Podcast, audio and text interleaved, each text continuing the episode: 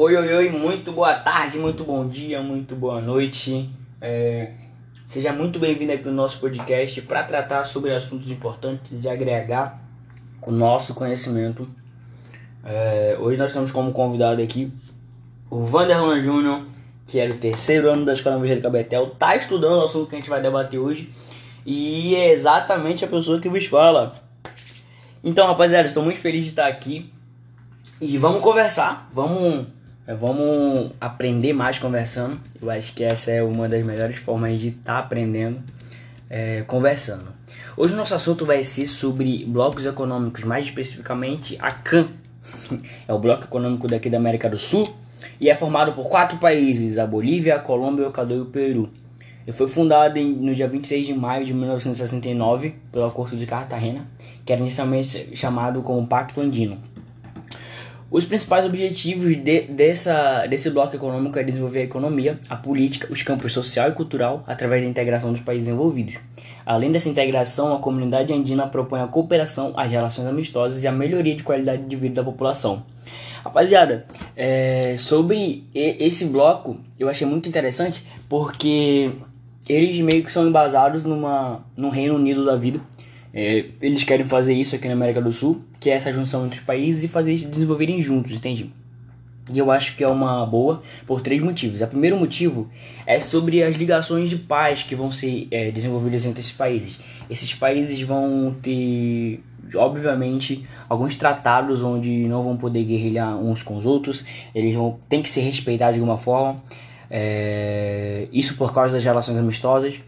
E eu acho que seria uma boa, né? Na verdade, é uma boa a junção deles, justamente por esses tratados de paz que iriam estar tá, tá causando com essa ligação, né? Acho que é um ponto positivo e é um ponto que se abranger um pouco mais de países, a gente vai ter é, uma grande queda entre conflitos aqui na América do Sul é, contra as guerrilhas e também esse abafamento das guerrilhas seria muito maior né? Algumas guerrilhas contrárias contra os governos, contra ah, muitas coisas que acabam manchando, na verdade, e acabam atingindo a população em si, porque não tem combate. Então acho que se todos os países se juntassem, é, esse, esse abafamento, esse, esse, esse confronto iria diminuir mais por causa do poderio. Segundo ponto é a comunicação entre os mesmos seria mais ampla e mais limpa.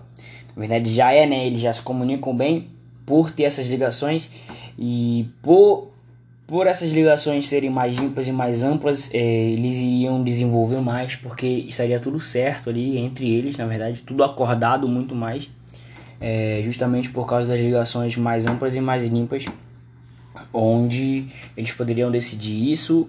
É, qualquer, ou qualquer coisa que afetasse um país, o outro estaria ele poderia intervir e poderia também dar a sua opinião ali se fosse intervir no trabalho dele.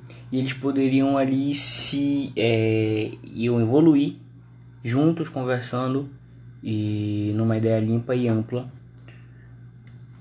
O terceiro ponto hum, é que a cultura seria mais valorizada fazendo com que a mesma expandisse no continente e até outros. A gente tem uma um um país que ele é super desenvolvido em cultura e arte e mídia, que é os Estados Unidos. É uma potência em vários, vários fatores e uma dessas é esse, é a arte e a mídia deles. E a junção entre os países latino-americanos, eles é, a junção entre eles a junção entre eles valorizaria a cultura latino-americana. Então, vários estilos musicais eles teriam mais, é, cresceriam mais. Muitos artistas também cresceriam mais. E a gente poderia estar ali brigando ou até passando de um Estados Unidos da vida, um pop americano.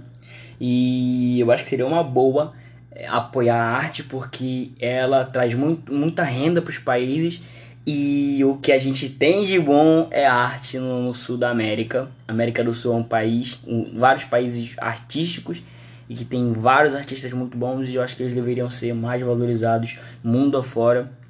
E eu acho que essa ligação, essa junção entre os países latino-americanos por esse bloco econômico, eu acho que seria uma boa, uma valorização muito maior aconteceria por causa da valorização da arte. Eu acho que o nosso produto artístico seria muito mais valorizado e seria muito mais reconhecido, conhecido também. E seria um foguete sem dar ré, sempre subindo depois dessa junção artística. É, os gostos, na verdade, dos países, os países latino-americanos são muito parecidos, né? Tem o reggaeton, o reggaeton ele parece com funk, o, pela parte dançante. O funk também já parece um pouco com rap, que não é latino-americano, mas é bastante utilizado por aqui. E eu acho que esses ritmos musicais eles já têm alguma coisa da nossa identidade ali, a gente já colocou a nossa identidade.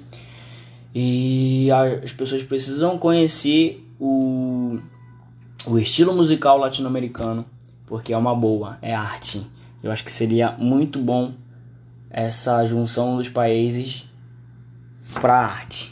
Então é isso, rapaziada. Esses são meus três pontos positivos para a junção da CAN. O terceiro, e acho que eu mais falei, foi sobre a arte, que é uma coisa que me chamou muita atenção. Eu acho que a valorização seria muito maior. Mas é isso, até o próximo podcast. Tamo junto, é nóis, obrigado.